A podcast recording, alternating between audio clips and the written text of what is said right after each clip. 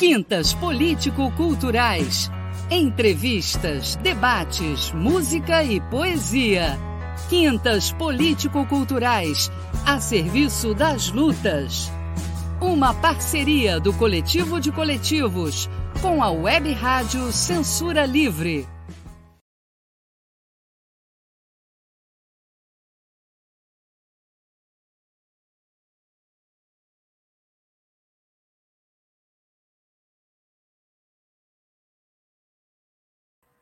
Está sem microfone, Júlio. Isso, o fone está cortado. Obrigado. Assim não vai, né? Mais uma vez, boa noite a todos e todas. Bem-vindos, bem-vindas ao Quintas Político-Culturais de hoje. Um programa que é resultante da parceria do Coletivo de Coletivos com a Web Rádio Censura Livre. Hoje vamos apresentar o sétimo programa da série Conheça a Esquerda Revolucionária no Brasil. Nessa série, o Quintas Político-Culturais entrevista membros de organizações que tenham como perfil priorizar: um, na sua atividade cotidiana, as lutas diretas dos trabalhadores e dos explorados e oprimidos por melhores condições de vida a luta por uma nova sociedade mais justa e igualitária. E, por fim, que tenham como parte de seu programa ou explícita manifestação em suas atividades públicas a defesa de um novo tipo de Estado e de organização social que sejam construídos sobre a ruptura revolucionária com o capitalismo.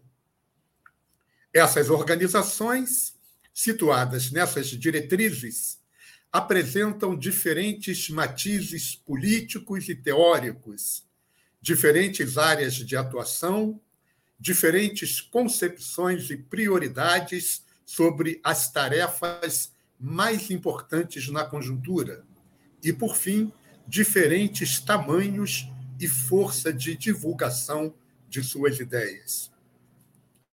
Nessa primeira edição, que vai até setembro, antes, portanto, do primeiro turno das eleições, será impossível entrevistarmos toda a grande quantidade de grupos que se enquadram no perfil que adotamos. Vamos entrevistar, então, dez organizações e pedimos compreensão às organizações que não fizeram parte dessa edição. Até agora já entrevistamos o grupamento Emancipação Socialista, a Unidade Popular pelo Socialismo, UP, o Partido Socialista dos Trabalhadores Unificado, PSTU, o Partido Comunista Brasileiro, PCB, a Resistência Corrente Interna do PSOL e o coletivo Sem Flores. Hoje vamos entrevistar a CST-PSOL, Corrente Socialista dos Trabalhadores, na figura de um de seus membros, Denis Melo. Lembramos que os 20 minutos iniciais do programa serão de livre exposição da CST, que os utilizará a partir de um tema previamente acordado com a coordenação do programa: a dívida pública e a proposta dos trotskistas. Terminada a exposição, iniciará a entrevista com perguntas minhas, do Manuel, que deve estar chegando daqui a pouco por motivos profissionais, e do público participante, prioritariamente sobre o tema apresentado pela CST, Corrente Socialista dos Trabalhadores, as perguntas poderão ser feitas pelo YouTube ou pelo Facebook. Por volta das 19 horas, teremos um intervalo da web rádio de dois minutos. E após o intervalo, retomaremos a entrevista para conhecer mais a CST, com questões livres feitas por mim, pelo Manuel e pelos participantes do programa para o entrevistado. Eu sou Júlio César Santos, do Centro Cultural Otávio Brandão, e comigo estará Manuel Faria, do Coletivo Casulo. O entrevistado de hoje, Denis Melo, da coordenação da CST PSOL, Corrente Socialista dos Trabalhadores. Denis, a palavra é sua pelos próximos 20 minutos para você apresentar a CST a partir do tema A Dívida Pública e a Proposta dos Trotskistas. Seja bem-vindo e boa noite. Boa noite. Queria agradecer imensamente em nome da CST, Coletivo de Coletivos, a Web Rádio Censura Livre, é, de verdade, é um programa é, bastante interessante, né? E se dedica a fazer algo que há, pouco espaço, na verdade, né? De uma ampla e democrática divulgação das visões da, da esquerda revolucionária no Brasil.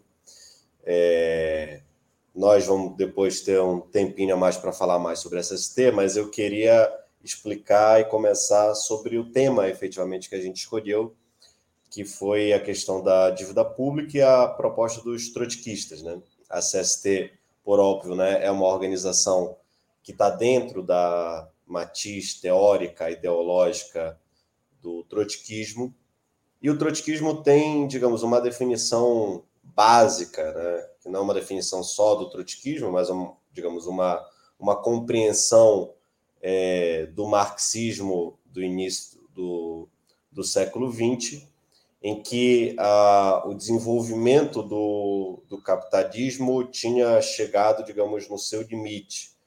Portanto, não havia mais tarefas democráticas que o capitalismo pudesse cumprir, como se efetivamente chegou a cogitar em outro momento da, da, da história, até formulações do próprio, do próprio Marx.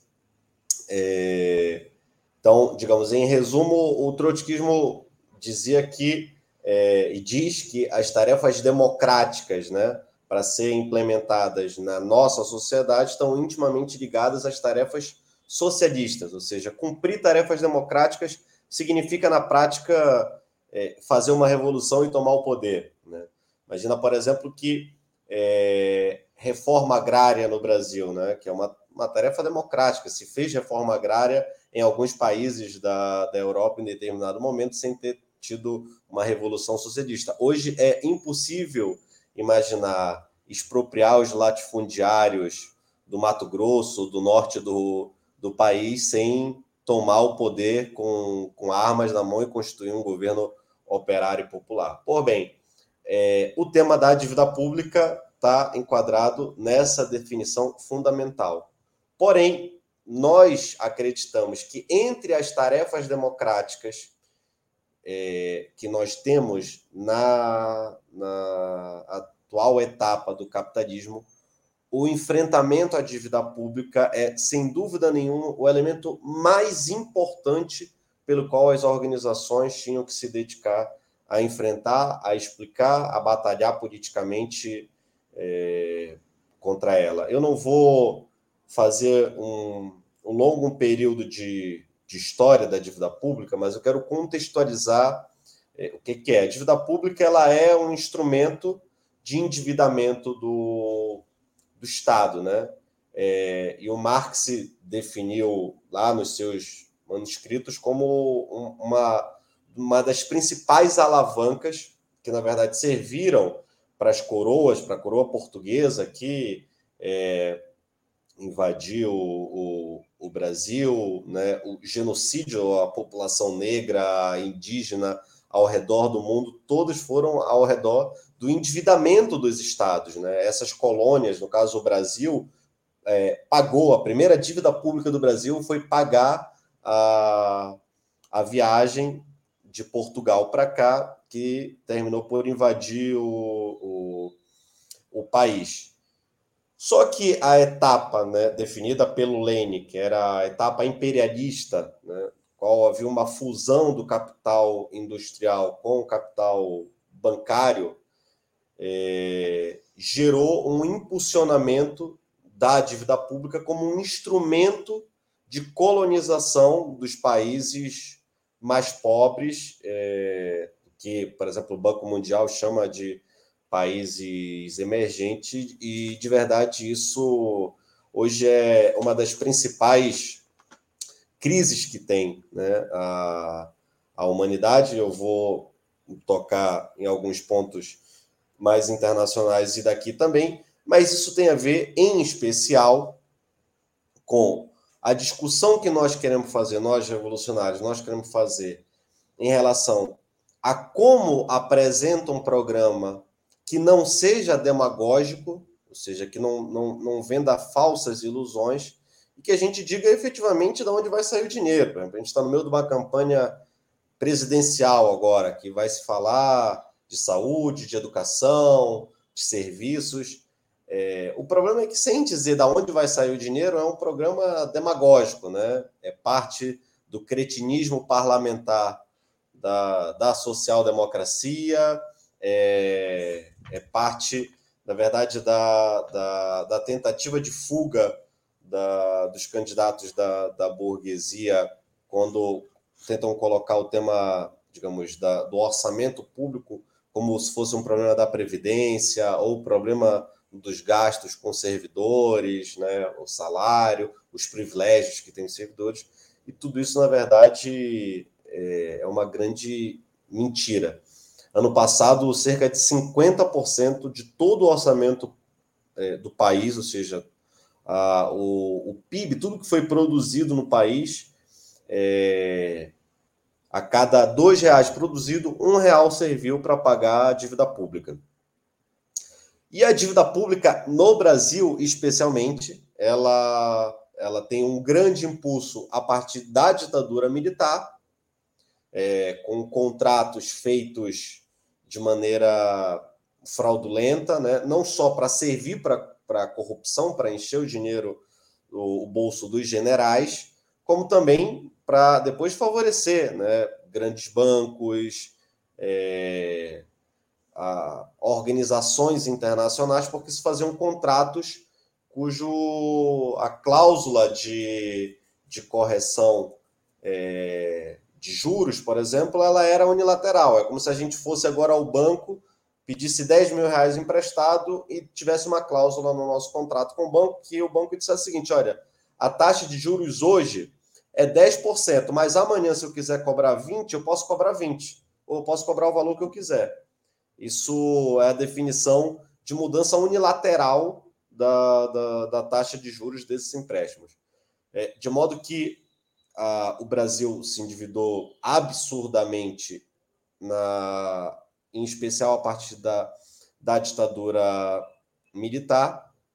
É, na década de 80 foi esse grande impulso né, da, da elevação unilateral das, das taxas de juros e, é, e o endividamento do, do, do Brasil é hoje recorde, né? como eu disse, os dados que eu, que eu colocava.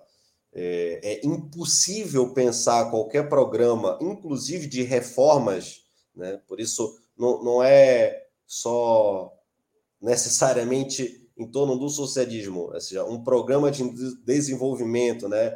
candidatos é, como o Ciro, por exemplo, que falam de investimento em ciência e tecnologia, é, de valorização do, do setor do funcionalismo, por bem, é da onde vai sair o dinheiro? Não, é, é, ilusório dizer que só vai sair a partir da taxação das grandes fortunas, porque tem um instrumento, a dívida pública passou a ser um instrumento privilegiado, em especial a partir da crise econômica é, da década de 60, que foi uma, uma crise que a nossa corrente internacional definiu como uma crise crônica, né? É, e a partir daí, uma série de, de contra-revoluções, é, uma contra-revolução econômica é, a partir de ataques né, contra direitos historicamente conquistados da classe trabalhadora a nível, a nível mundial, e a dívida pública e o endividamento público do, da, das colônias e semicolônias, né, ou seja, um instrumento privilegiado pelo qual os países mais ricos, né, os países imperialistas do mundo, saqueavam dinheiro das colônias e das, das semicolônias. Ou seja, não era só pela exploração direta da mais-valia é, das empresas, das multinacionais que estavam instaladas naqueles países, mas efetivamente a partir da dívida pública e da implementação de reformas e contra-reformas para garantir a fidelidade do pagamento do, da, da, daquela dívida. É, efetivamente, desculpe.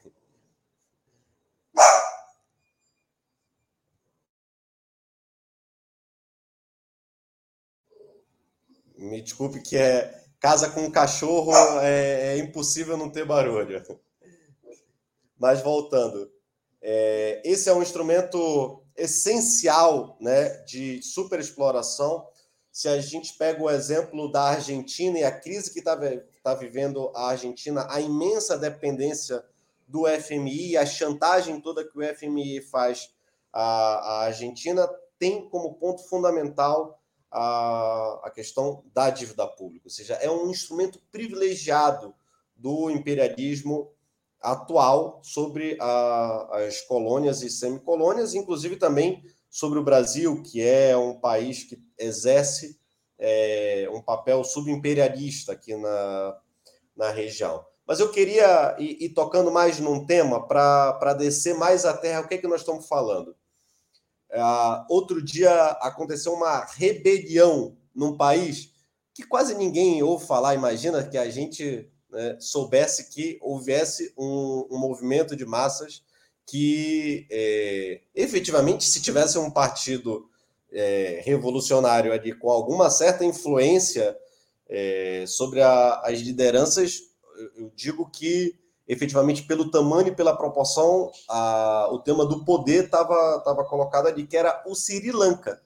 O Sri Lanka, o Sri Lanka não tem uma classe operária tradicional, organizada, como a classe operária francesa, né? não tem é, uma fortaleza de organização sindical como a classe operária alemã.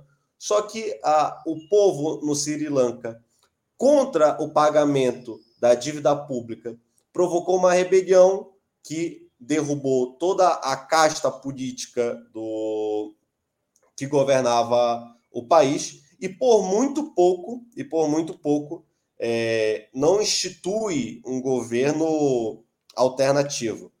É, e esse tema do Sri Lanka, né, eu, eu outro dia numa reunião dava, dava esse exemplo, porque eu sou de Belém do Pará. em Belém do Pará chove todo dia, mas a gente sabe quando que vai vir uma chuva muito grande, quando o céu fica completamente preto. O Sri Lanka é o exemplo desse céu preto, porque ele não diz algo só sobre ele, ele diz sobre o que está por acontecer ao redor do mundo.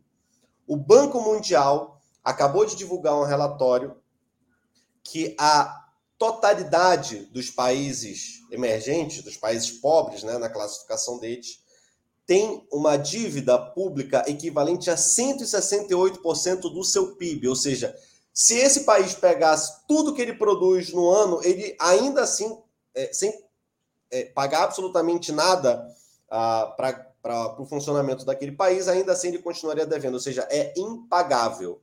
O exemplo da, da, da Argentina e de inúmeros países que chegam à, à, à beira de uma, de uma falência né, é cada vez mais comum. E isso está diretamente relacionado ao programa de enfrentamento, não só pela necessidade mais objetiva da classe trabalhadora, por salário, por emprego, por, por garantia de serviço, mas está intimamente ligado a um tema do enfrentamento da extrema-direita. Porque a extrema-direita é, ganhou força ao redor do mundo, e nós temos que explicar por que, que, ela, que ela cresceu. Porque parte dos planos e dos ajustes econômicos que foram aplicados nos últimos 10, 15 anos atrás, que foram aplicados pela social-democracia, por partidos é, tradicionais da, da burguesia ou por partidos que se reivindicam de esquerda, estão intimamente vinculados ao tema da, da dívida pública. Por isso, enfrentar a dívida pública não só é um tema, uma necessidade, uma tarefa anti-imperialista, mas é uma tarefa necessária para a esquerda revolucionária disputar a alternativa do futuro. Porque nem a extrema-direita e nem a conciliação de classe né, tem um programa capaz de enfrentar a raiz desse, desse problema. E ao não enfrentar a raiz desse problema, também coloca a possibilidade que volte a se fortalecer grupos e organizações que apontem contra esse regime político, porém apontando para uma saída mais autoritária, né? com mais ataques, com menos organização, colocando, digamos, invertendo o que é causa e o que é consequência, justamente para disputar é, essas pessoas. Então, é um tema crucial, não, não tem a ver só com uma das tarefas, uma das consignas. E mais grave, porque esse, esse elemento, que era a parte quase que comum da esquerda brasileira, por exemplo, é, por exemplo, a, a, a, as pastorais, a igreja, durante muitos anos fez uma campanha bastante grande contra o pagamento da dívida pública. Né? Eu lembro que eu ainda era é, bem jovem e na década de 90 tinha os plebiscitos contra o pagamento da, da dívida pública e, desgraçadamente, né, em especial pela influência é, do governo do PT e, e, do Lula, que tentava justificar né, a sua capitulação ao regime e que, digamos, aumentou muitíssimo a dívida pública durante os governos do, do PT e passou a inventar uma justificativa de que era correto pagar a dívida pública, parte da esquerda se adaptou a esse, a esse discurso.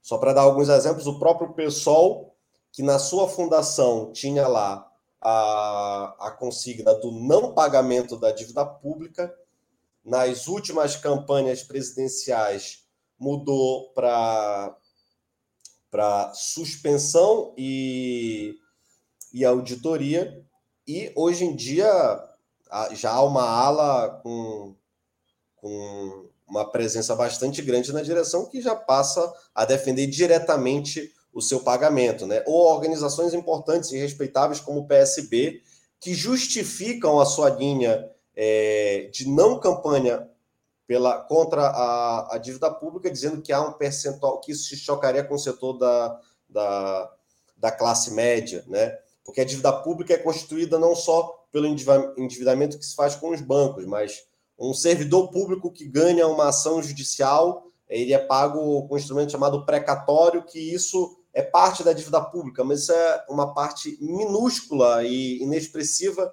da dívida pública, pela qual era possível facilmente é, especificá-la e garantir o seu pagamento, que nós estamos falando, e o conjunto da consigna que a gente defende, que a gente acha que é uma tarefa fundamental, porque ela tem a ver com as necessidades mais imediatas, mas ela tem a ver também com apontar um tipo de sociedade e organização é, social para garantir demandas básicas. Desculpa. demandas básicas à população e, ao mesmo tempo, é, de se chocar com algo que é estrutural do, do capitalismo. Por isso, nós queríamos começar esse bate-papo com, com esse tema, explicando um pouco esse tema e reivindicando uma formulação da, da esquerda revolucionária que é não pagar a dívida pública aos banqueiros. Obrigado.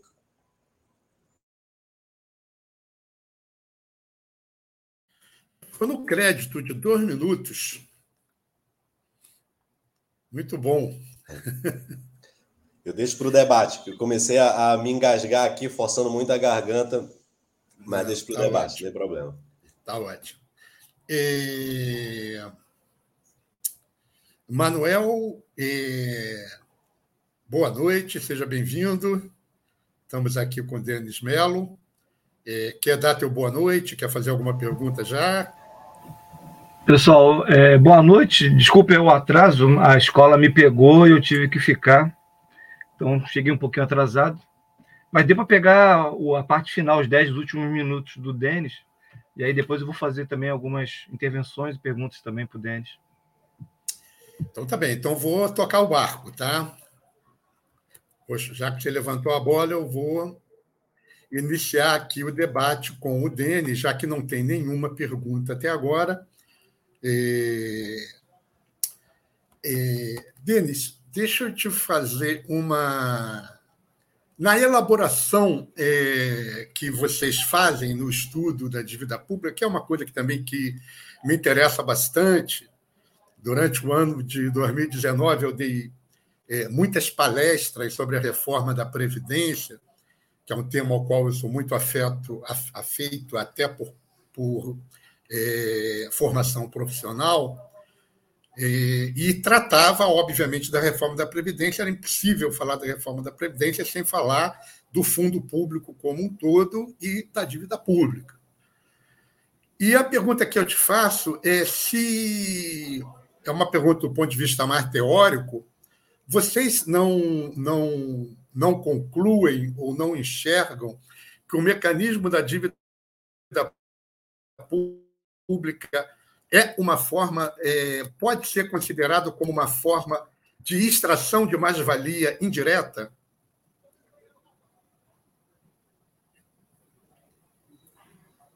Respondo já? Sim, sim, sim. Não, sem dúvida, é, como disse, a, uma, uma análise marxista né, do, que, do que é a, a dívida pública, né, e, digamos, a dinâmica de classe, do, do, do porquê ela está instituída, ou seja, o endividamento público ele não é só um instrumento é, de investimento né, necessário, inclusive, para o capital privado. Ele é um instrumento de exploração e de colonização e semicolonização da, das metrópoles, né, do, dos países imperialistas, como uma forma de exploração de mais-valia indireta, ou seja, justamente isso, porque não é a, não é a mais-valia direta da empresa, de uma montadora de carro que foi instalada no Brasil e que paga é, salários muito menores aos operários é, brasileiros. Mas é um endividamento pelo qual obriga o Estado brasileiro a cortar investimentos na geração de emprego, na, nos salários, em benefícios assistenciais. Ou seja, então é uma forma de extração de, de, de valor produzido, porque no final das contas, é óbvio, né? Todo esse, esse capital fictício que às vezes se valoriza de maneira artificial é, e sem um grande lastro na, na realidade, no final das contas, depois ele precisa extrair de algum lugar, né? E ele extrai, no final das contas, da, da, da, da produção que a classe operária em seus países é, efetua e é, se faz de duas formas, né? Tanto a, pela mais-valia direta, pelo, pelos salários, pelos direitos na, nas fábricas, nos locais de trabalho, mas também por esse instrumento institucionalizado da, da dívida pública. Então, sim, objetivamente é, é efetivamente uma, uma forma de extração de mais-valia indireta. É, só para fazer um, um agregar a tua resposta, porque me parece também é, só que eu não vejo só pelo campo é, da, da falta de investimentos, digamos assim, é, mas através desses recursos né, que são desviados para pagamento da dívida, mas também pela arrecadação, né?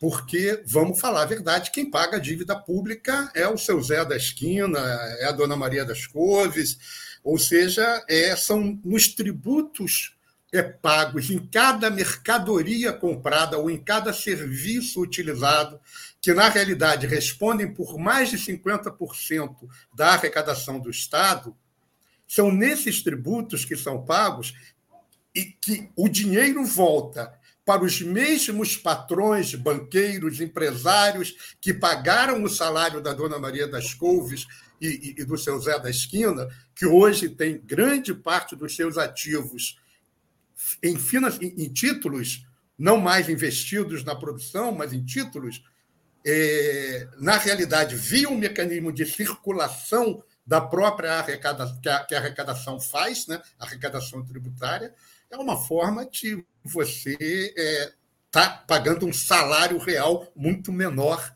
aquele que é dito que a pessoa ganha. Né? É, com certeza. Inclusive, há grandes multinacionais, né, como McDonald's, por exemplo, que grande parte já, a McDonald's não. A, a maior parte do orçamento é, que constitui a McDonald's não tem a ver mais com a venda de hambúrguer diretamente, né? Tem a ver, tem a ver com a, os títulos né, que são negociados na, na, na Bolsa de Valores ao, ao redor do mundo e, e que estão influenciados diretamente por isso né? Ou seja, o que o Brasil aqui no final das contas paga com a taxa de juros que tem, que é altíssima, é, que favorece esses especuladores financeiros, que são os mesmos patrões que no final das contas, é, como tu bem disseste, é, ganham duas vezes, ganham na exploração direta e ganham também por esse outro mecanismo é, da, da, de especulação do, do, do dinheiro. Obrigado, Denis. Manuel, quer pegar a bola? Eu, eu queria fazer. É, boa noite, Denis. Eu queria fazer uma pergunta para o Denis que tem a ver com isso. É, você passou rapidamente por esse tema, mas era, é, é, importante a gente retomar um pouquinho, que é o seguinte. É, a gente fica. Esse ano tem eleição, daqui a um mês temos eleição, e foi, a gente fica vendo esses programas eleitorais, né? E tanto é, tanto da, da, da direita, da extrema-direita, quanto do, do que a gente julga ser a de esquerda brasileiro, e a gente fica vendo esses programas, a gente fica assim, aí, aí, eles ficam dizendo assim, ah, porque nós vamos construir tantos hospitais, nós vamos construir tantas escolas, nós vamos fazer isso, vamos tantos empregos, né, pá, pá, pá, Só que só falta o, o, o fundamental, né, que é grana para fazer isso, porque é como o Júlio fala, né, cerca de 52% da dívida pública é, é para pagamento aos bancos da dívida pública. E não sobra muita coisa, né? Então o, o gargalo fica apertado. É, mas eu fico impressionado como é que as pessoas podem acreditar naquilo, né? Porque eu acho que a boa parte das pessoas não sabem o que, que é, para onde que vai o dinheiro. Então o, o Zé da esquina e a dona, dona Maria da, das Couves, que o Júlio está falando, eles não têm ideia para onde que vai o, o, dinheiro que eles estão pagando impostos, né? Porque é, a, a maior parte das pessoas acreditam que realmente vai para a saúde, vai para a segurança, vai para. Mas na realidade, não chega nem a metade desse valor vai para é, os investimentos sociais, né? Porque boa parte realmente vai para a dívida pública. Eu queria que você falasse um pouco sobre essa relação, né? Dessa, dessa eleição que é feita através de programas que não, não são realizáveis. Porque se eles vão pagar, ou eles vão pagar a dívida pública, ou eles vão fazer o que tem que ser feito, né? E todos eles vão, vão pagar a dívida pública. Claro, exatamente. E, e a gente está num, estado aqui, o Rio de Janeiro, é, é o exemplo mais categórico disso. Né? A, a década de 2000, início da década de, de 2000, né, aquela famigerada Lei de Responsabilidade Fiscal, a LRF, que instituiu uma série de regramentos que depois a LRF, perto da, da da, da PEC do, do teto dos gastos públicos é fichinha, mas a IDRF foi um, um dos primeiros instrumentos né, para garantir o pagamento da dívida pública, colocando uma série de limites né, para pagamento de, de servidores, investimento em serviços e tal. É, e o, o, exemplo mais categórico, que é uma grande falácia, que o problema é, do Estado brasileiro, de maneira geral, dos municípios, é o gasto com a máquina pública, é, é que o Rio de Janeiro, do ponto de vista da responsabilidade fiscal, está bem abaixo da margem, mas está em crise, é um, um estado que é absolutamente é, falido, por dois instrumentos principais. É, o primeiro e mais importante é o tema do endividamento. O endividamento público é o principal instrumento legalizado, institucionalizado sob o qual é, impede de, de aplicar qualquer tipo de programa. E segundo, a corrupção. Mas a corrupção, que obviamente, naturalmente revolta muito né, o povo trabalhador, que é, rala bastante para conseguir o mínimo para sobreviver e ver é, esses políticos vivendo uma vida luxuosa à, à, custa do dinheiro público, mas isso, digamos, é uma fatia muito pequena do problema. Para tentar descer mais à terra, nas coisas mais concretas, o, o, tirando, digamos, o pagamento das questões que são, que são obrigatórias tá, nos municípios, né? salário de servidor, é, o, o mínimo constitucional, para concluir, o mínimo constitucional é, em, em, educação, em saúde, que, é, que são mínimos mesmo, e a dívida pública, no final das contas, o, um município que tem muito dinheiro é, sobrando tem cerca de 8%, 8% do orçamento anual livre. Ou seja, que pode fazer investimentos que ele, de alguma forma, pode escolher. Então, por exemplo, aqui a cidade do Rio de Janeiro tem 30 bilhões é, mais ou menos de arrecadação anual. Desses 30 bilhões, no final das contas, o que tem de verdade, é, que um, um, digamos, uma prefeitura comprometida, digamos, democrática, que não vai roubar, que não vai fazer nada, ela tem 8% para fazer investimento. Ou seja, cumprindo essas regras que eles impõem, essas leis que eles impõem, e, sobretudo, a dívida pública, é impossível melhorar a, a vida das pessoas, a melhorar o transporte, melhorar o tema da segurança, melhorar o tema do, dos serviços de maneira geral, porque efetivamente não tem dinheiro. Ou seja, o dinheiro está drenado essencialmente para esses instrumentos legalizados da dívida pública. E concluo com isso. É, nós estamos até hoje, até hoje, pagando o, o que eles anunciaram durante anos que seria o legado da Copa e das Olimpíadas, porque o, o Estado e o município do Rio de Janeiro se endividaram barbaridade para fazer as obras para garantir a Copa do Mundo e as Olimpíadas, e nós estamos numa situação de emprego recorde no, no Estado e no município, uma condição de fome da, da, das pessoas. Então, é razoável, por exemplo, que a gente. Se, imagina se a gente fosse um, se fosse um orçamento familiar, isso. Imagina que a gente estivesse devendo cartão de crédito e o meu filho está passando fome, eu vou pagar o cartão de crédito, eu vou deixar meu filho passando fome? Efetivamente é isso que faz a burguesia nos estados. Né? Ela prefere o pagamento da, da, da dívida pública em detrimento da, digamos, da situação desumana das pessoas na, na, nas cidades, em especial na, nas capitais. Então, esse é um problema central. Obrigado, Denis. É, eu vou, não tem ainda, não tem nenhuma pergunta. É, aqui o boa noite, a boas-vindas, pessoal que está chegando. A Betinha, da, da Sextra Jur, e também associada do CCOB. Também diretor lá do Centro Cultural Otávio Brandão, também chegando. Ao Marcelinho, da Associação de Moradores da comunidade, da Comissão de Moradores da Comunidade Indiana. Boa noite, Marcelo, seja bem-vindo. E... Ao nosso querido Antônio Figueiredo, que é o nosso Antônio, que está aí na retaguarda do programa e fazendo com que o programa aconteça, que também já deixou seu boa noite lá no YouTube. Boa noite, Antônio. Queria te fazer uma pergunta, Denis, é... que tem a ver com, com o seguinte: os mecanismos. É, tem a ver mais com a questão é da, da, da, dos absurdos da dívida pública. Eu queria que você comentasse um pouco isso. É, acho que a gente tem tempo depois para formular uma, uma outra pergunta. É, que é, há vários mecanismos né, pelo qual a dívida pública é, existe e que é, se faz questão de que ela não seja paga, né? Se faz questão de que seja paga só os juros mesmo, isso é que importa. Não importa acabar com a dívida, que é um mecanismo de transferência de renda, como se falou ainda há pouco, bastante grande, né? Ou distração indireta de marco ali. E...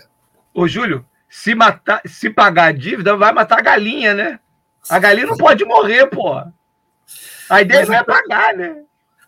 Mas então, é, é, as operações compromissadas, é, por exemplo, que é um dos mecanismos, me parece, mais é, sujos, né? mais é, injustificáveis né? do ponto de vista do, da dívida pública brasileira. Porque é, é, é, você tem um mecanismo, você tem dois mecanismos tradicionais de, de endividamento. Né? Um mecanismo é fazer política monetária, né? que é um dos, uma das políticas de endividamento ou não endividamento, através de compra e venda de títulos que o Banco Central faz no mercado é, para controlar a base monetária da sociedade. E você tem um outro mecanismo é, de endividamento que é para investimento, né? Que é para fazer alguma coisa, para pagar investimento, para alguma coisa. É, no, no, Brasil já se fazem duas coisas, quer dizer, é feito no Brasil uma coisa que é, é, é disfarçadamente, mas é feito, né, que é a emissão de título para pagar juros da dívida. Né? O que não se poderia fazer, que significa acumular juros sobre juros na dívida, né, dentro da própria dívida.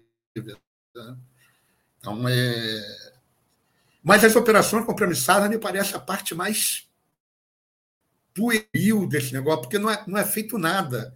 É sobra de caixa dos bancos que o Banco Central remunera diariamente para os bancos não ficarem com sobra de caixa ou seja, repassa títulos do Tesouro Nacional para os bancos, para os bancos não ficarem com sobra de taxa, remunera isso, se endivida remunerando a sobra de caixa dos bancos, porque os bancos não foram capazes de fazer uma política financeira naquele dia que enxugasse o seu próprio caixa. Ficaram... E essa sobra de caixa, de acordo com dados né, é, da, da autoria da dívida cidadã, chega a mais de um trilhão de reais diário. Ou seja, é, um, é uma bola de neve de crescimento de, de um juros, de um capital totalmente parasitário. Completamente parasitário. Não, se você quer comentar alguma essa, coisa sobre, Denis. É, essa, claro, claro. Essa. essa ah, desculpa. Termina o Quer que eu posso falar? Tá, não. Na verdade, é, é mais para explicar, né? Lá no, no início, e, e digamos, tem, há, há, movimentos parceiros com, com o qual nós temos uma série de campanhas comuns e tal. Auditoria pública da dívida, auditoria cidadã da dívida é um dos movimentos mais parceiros, que formula, se dedica bastante a escrever sobre uh, o tema da, da, da dívida pública, é, digamos, e tem uma consigna importante sobre o tema da, da, da auditoria da, da dívida para demonstrar primeiro isso, né? Que esses contratos, qual o grande problema? Se a gente pega o histórico do, da, da dívida pública, quanto mais a gente paga, mais a gente termina devendo é, é algo que não, não, não se explica, né? justamente porque a, ao montante da dívida, só que a gente paga essencialmente né, o que se chama da, da rolagem da dívida, né, que são juros e um pequeno percentual de, de amortização. Só que como a maioria desses contratos eles são contratos de mudança unilateral da taxa de juros, a gente não sabe quanto efetivamente se pagou. Né? Então ter, deveria teria que ter sido feita uma auditoria. Está na Constituição Federal, inclusive.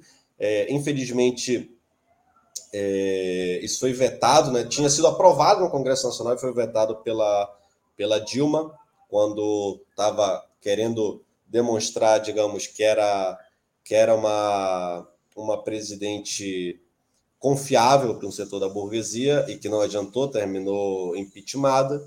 Mas é, o, o, primeiro, o primeiro instrumento é isso, né? Por exemplo, na, no Equador foi feita uma auditoria da, da dívida e apurou que 70% da, da, da dívida já tinha sido paga. Né? Inclusive com uma negociação com os credores. Né? é, efetivamente uh, eles aceitaram a negociação de, de, de receber os 30%, porque, digamos, estava demonstrado que uma parte já tinha sido paga. Porém, assim, do, do nosso ponto de vista, sobre esse aspecto primeiro, é, a, digamos, a única parte legítima que a gente reconheceria da dívida são a dívida com os próprios servidores, né? Com um setor da classe trabalhadora é, brasileira que, de alguma forma, tem é, digamos, algum crédito da dívida pública, seja por isso, porque ganhou alguma ação judicial, seja porque tinha um terrenozinho e que foi passar uma estrada lá e esse terreno foi desapropriado. É, mas depois nós, digamos, não queremos dividir entre o que é a parte legítima e a parte é, ilegítima. E depois, há uma série de instrumentos, esse da sobra de caixas, ele é escandaloso, escandaloso. Explicando muito resumidamente, é, é isso. Os bancos têm dinheiro autorizado para o Banco Central para fazerem empréstimos. Eles, obviamente, para não fazerem é, empréstimos a, a, a, juros baixos, é, a, terminam por não, não, não conseguir disponibilizar esse dinheiro para circular empréstimo. E para não ter prejuízo, o Banco Central remunera, inclusive durante a pandemia, é, foi aprovado uma, uma autorização pelo Congresso, que foi uma bolsa banqueiro, que foi infinitamente superior ao, ao auxílio emergencial, é, que foi conferido para milhões de, de brasileiros, que era para garantir os privilégios. Então, esses instrumentos, né, instrumentos legais e manobras contábeis e manobras é, legais que eles fazem para manter os privilégios do sistema financeiro não há setor social mais privilegiado é, ao redor do mundo que o sistema financeiro. Eles controlam os governos, ditam as regras para garantir, no final das contas, é, que, digamos, os seus interesses materiais expressos fundamentalmente em função do endividamento público do, dos países esteja garantido.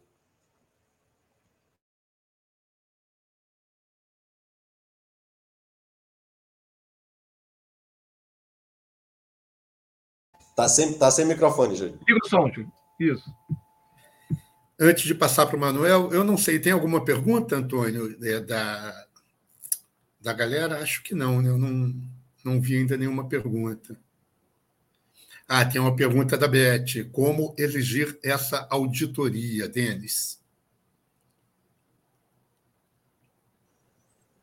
Então, a auditoria ela, ela tem uma previsão na Constituição, ela depende né, de autorização do, do Congresso e da Presidência da República.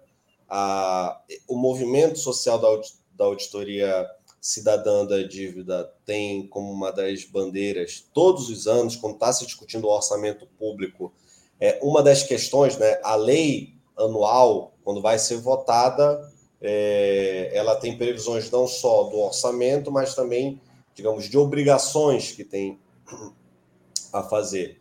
É, e, e, e, essa é uma das obrigações que deve constar da lei anual orçamentária.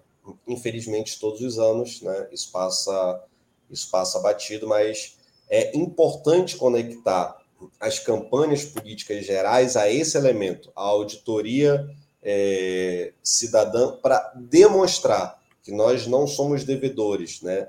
Os devedores, o, o que de fato o país tem de dívida é uma dívida imensamente social com a população periférica, negra, é, a, a, classe trabalhadora de maneira geral que é massacrada nesse, nesse país. A dívida com, com os bancos não só é ilegítima, como ela, em grande parte, já foi paga e qualquer auditoria comprovaria isso. Há uma série de instrumentos não, não oficiais, não institucionais da auditoria pública cidadã que demonstra que é, há contratos que já foram pagos. O grande problema é não há não há como fazer uma auditoria externa ou uma auditoria uh, digamos extraoficial porque a quase totalidade desses contratos estão em sigilo do governo. Então a gente não tem como pegar o contrato, ver quanto foi contratado lá, qual era a taxa de juros lá e fazer uma projeção como se fazer a. Pode, qualquer pessoa que está em dúvida de quanto está devendo para um banco pode fazer. Né? Então a grande questão é essa.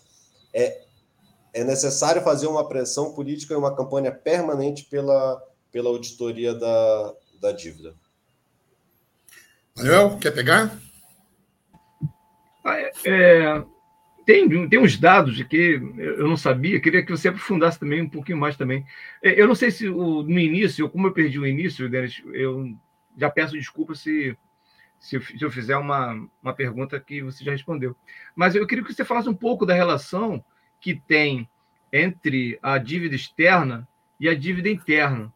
Né? Porque aqui no Brasil, o PT, por exemplo, ele falava assim: ah, porque nós pagamos a dívida externa, e usava isso como uma propaganda.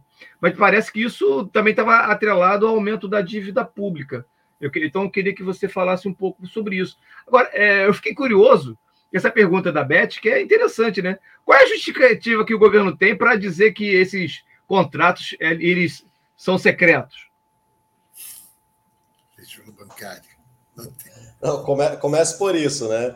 A a justificativa nenhuma, né? Assim como o Bolsonaro colocou uma série de, de documentos sobre sigilo de 100 anos, né? Inclusive sobre tema da vacinação dele, porque eles não precisam justificar. Isso é um ato presidencial. Ele não precisa motivar esse, esse ato. É, mas é um fato que eles estão sobre, sobre sigilo. É, o tema da, da, da dívida pública no Brasil que a dívida pública ela é um montante, né? Dívida pública é um conceito geral que engloba a dívida externa, dívida interna e dívida privada, porque há, por exemplo, empresas. Imagina uma empresa brasileira que, que vai fazer uma, uma vai aumentar, digamos, seu parque industrial e precisa de recursos, né? Ela, digamos, pega um empréstimo com é, bancos internacionais, organismos internacionais, e, e, o fiador é o Brasil, né, o Estado brasileiro. Né. É, isso vale para, às vezes, para empresas públicas. Né? Imagina, por exemplo, a Embraer, que é uma, uma empresa muito capacitada do ponto de vista né, da, da, da tecnologia de, de aeronaves e é uma referência, inclusive, no, no mundo. Mas assim como a Embraer, é, empresas privadas propriamente ditas, né, é, é, pegam dinheiro, se endividam e, e cujo fiador é o, o, Estado brasileiro. Mas a grande jogada que houve na, no governo do Lula é que, como a, a taxa de juros que o Brasil estava pagando, ela era muito alta, era muito mais vantajoso a, aos credores da dívida da dívida externa brasileira trocar títulos da dívida externa para títulos da dívida interna. Então, na verdade, foi só uma troca, né?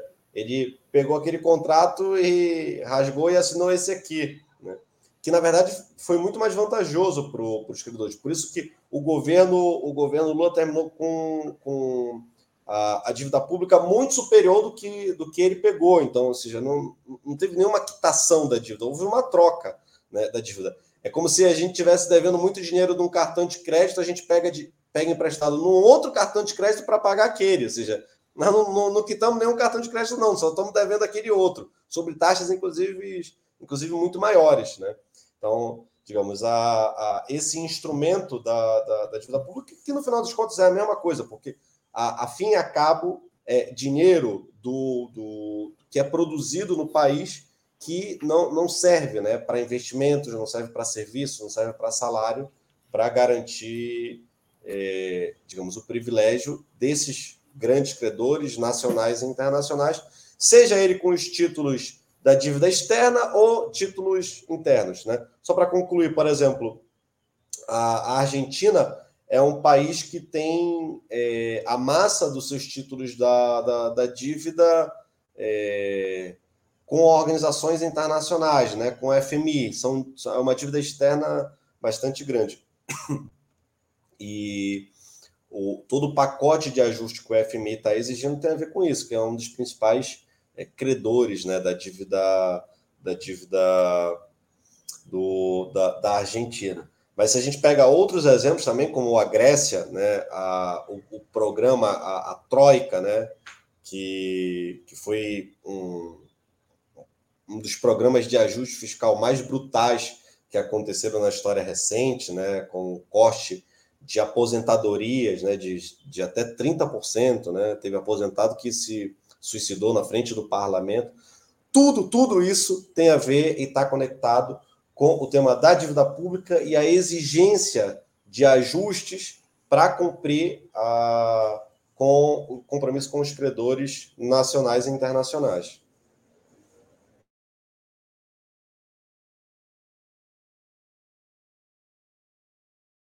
Lá, então, está dando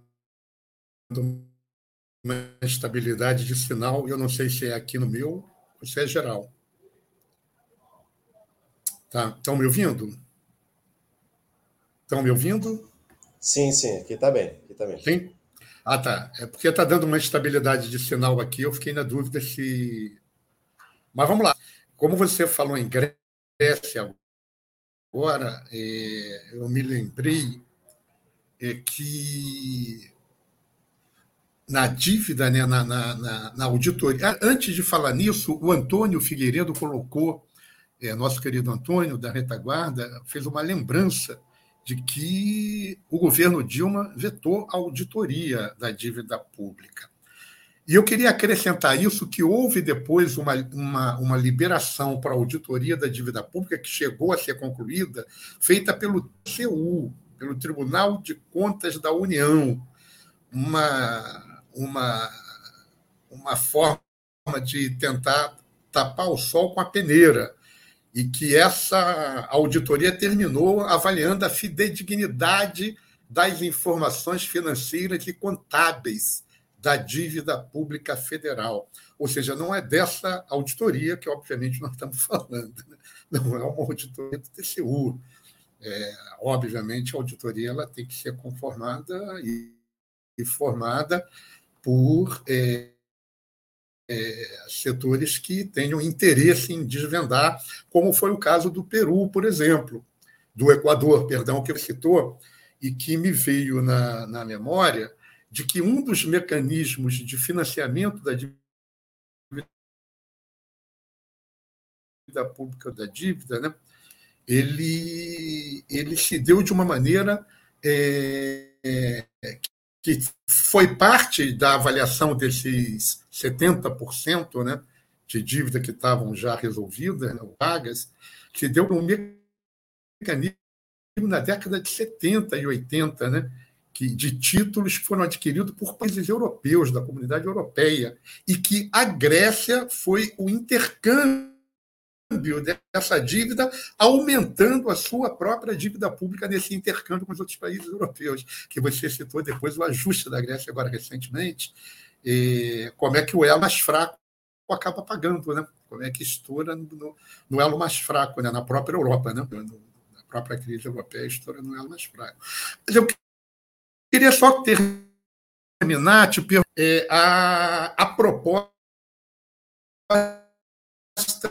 da CST, porque não ficou claro para mim.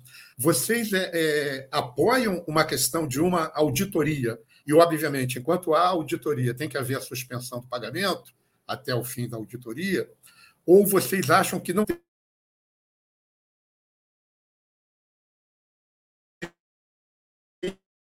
que fazer auditoria, é direto. Aqui. teve, teve é, uma certa instabilidade, mas eu acho que eu consegui entender. Né? É, Você ouviu? Primeiro, sim.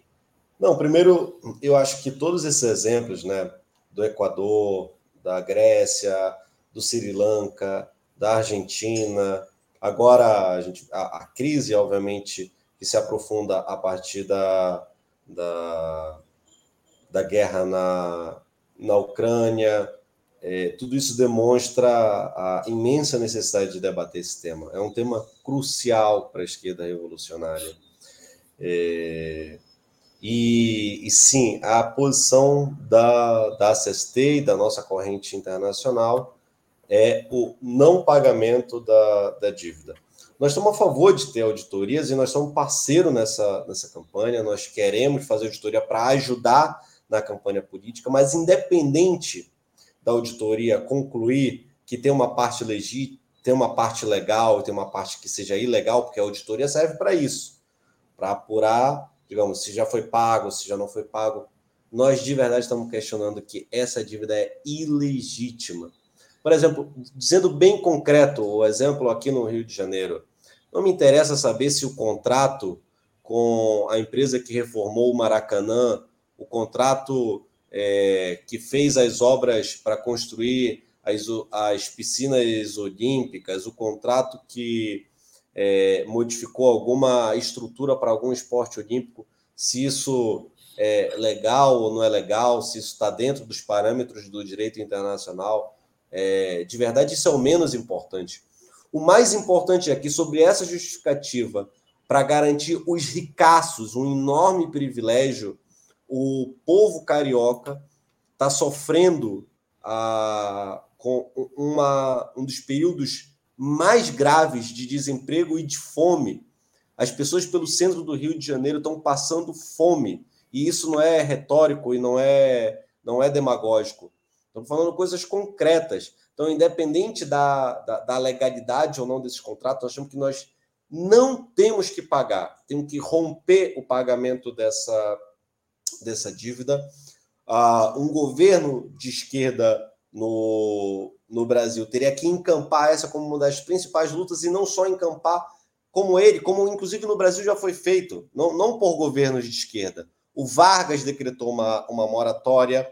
É, em, países da, da, da África, países cujos governos são governos burgueses, patronais, por questões econômicas internas, estão é, decretando moratória, mas nós achávamos que, como campanha é, internacional, um governo verdadeiramente de esquerda não só tinha que romper com a dívida pública, mas chamar a uma frente de países pelo não pagamento.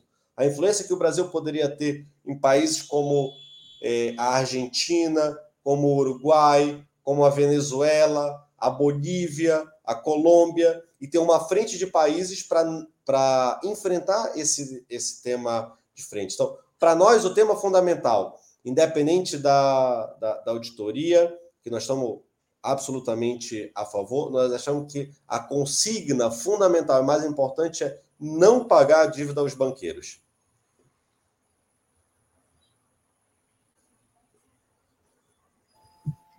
São Júlio, tá, tá ligado? Antônio, obrigado, Denis, por mais essa resposta. Nós estamos chegando ao horário do nosso intervalo. Agora a bola está com Antônio Figueiredo. Daqui a pouco a gente volta.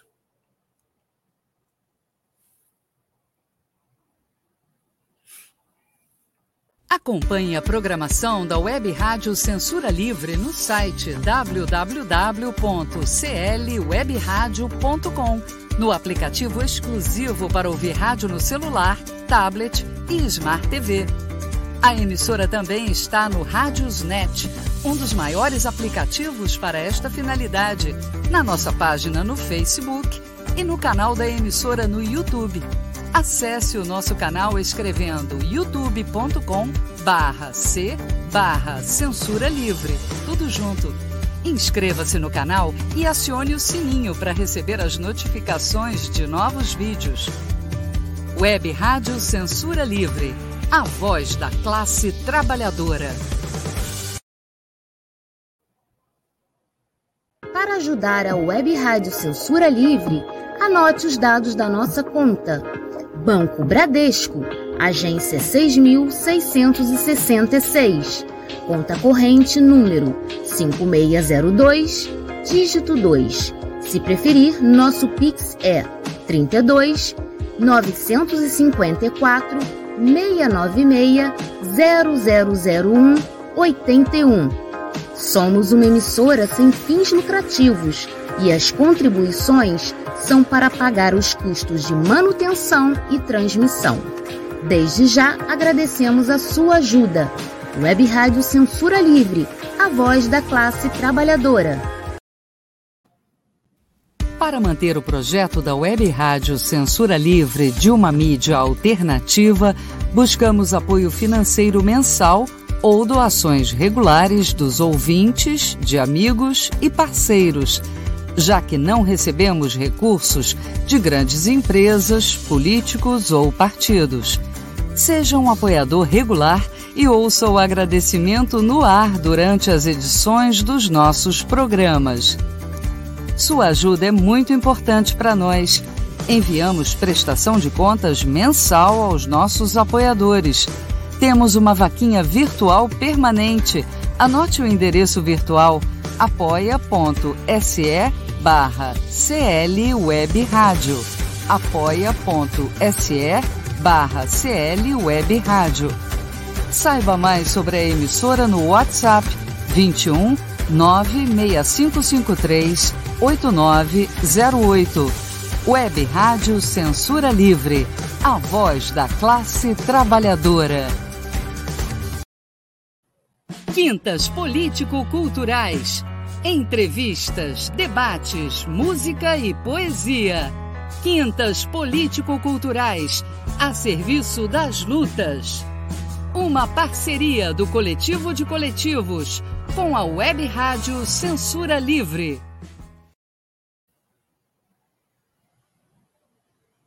Boa noite, pessoal, que foi chegando. Estamos de volta. E antes da gente entrar em, no temas, nos temas livres, vamos, é, ficou pelo menos uma pergunta da primeira parte que eu estava vendo do Antônio Sctino, lá do CCOB, é, que a gente poderia, é, que ainda se refere à questão da dívida pública, é, o Antônio pergunta o seguinte, Denis: caso o PT seja eleito, não é o caso de fazer uma ruptura e não pagar a dívida? Qual seria a consequência disso? Bom, exatamente um governo que tivesse preocupado efetivamente com os interesses da classe trabalhadora, do povo pobre, teria como isso como parte fundamental do seu programa, o não pagamento da, da dívida. Mas, infelizmente, é, o PT, que teve na, na sua origem, digamos, essa, essa consigna, abandonou por completo. Né? Parte fundamental do, dos aliados do, do Lula são efetivamente os banqueiros que vão mais se beneficiar. Inclusive, o Lula tem uma declaração bastante famosa, né? Que ele, ele dizia que ele não entendia como alguns banqueiros ficavam chateados com ele porque os bancos nunca lucraram tanto como no governo dele e foi efetivamente verdade, isso é um dado estatístico, né? Tem os fatos para comprovar. É, infelizmente, nós não temos nenhuma esperança de que o governo do PT, caso eleito, é, rompa com a, com a dívida pública, deixe de pagar. É, e ainda que acontecesse, o, ele pergunta sobre as consequências, né? Porque há, há muito terrorismo né, ao redor da, dessa possibilidade, né? Dizer assim, não, mas as, a, os países não vão mais fazer negócios né, com, com o Brasil, vão ter retaliações, vão ter embargo econômico aqui. É, e bom, isso na verdade a, a, história comprova absolutamente o contrário. Todos os países que decretaram é, moratória não, não sofreram retaliações desse, desse tipo. Mas no, uma coisa, sim, nós já conhecemos que é impossível bancar a, o tema da ruptura com a dívida pública é, numa campanha num único país. Por isso, como parte dessa estratégia, dessa batalha, seria não pagar a dívida pública no Brasil e incentivar uma frente de países é, pelo, não, pelo não pagamento, como eu disse, países como Argentina, Venezuela, Uruguai, Bolívia, Colômbia, todos que têm um endividamento bastante grande, Chile, é, e que, obviamente, poderiam responder é, não só com as suas economias locais, que dificilmente, digamos, as pessoas deixariam de comprar a, a soja brasileira, né? Porque não não está pagando a, a, a, dívida pública e, e obviamente teria muito mais força se tivesse organizado com, com outros países. Então são duas tarefas que são combinadas, né? Uma é, não pagar e outra, obviamente, se apoiar nos países também devedores, como utilizo esse exemplo para concluir. Há uma experiência na África, como eu disse, de, de, governos burgueses, não são governos socialistas, nem que se reivindicam de esquerda, que não só estão decretando moratória, como estão se organizando para negociar melhores condições com os credores. Então, é, digamos, isso não, não, não, não seria nem uma, um elemento socialista né, de, um, de um programa de governo. Tem a ver com um dado da realidade, né, como a gente discutiu. Ou se enfrenta isso, ou é um programa demagógico, que a gente diz que vai melhorar as coisas e não tem como melhorar.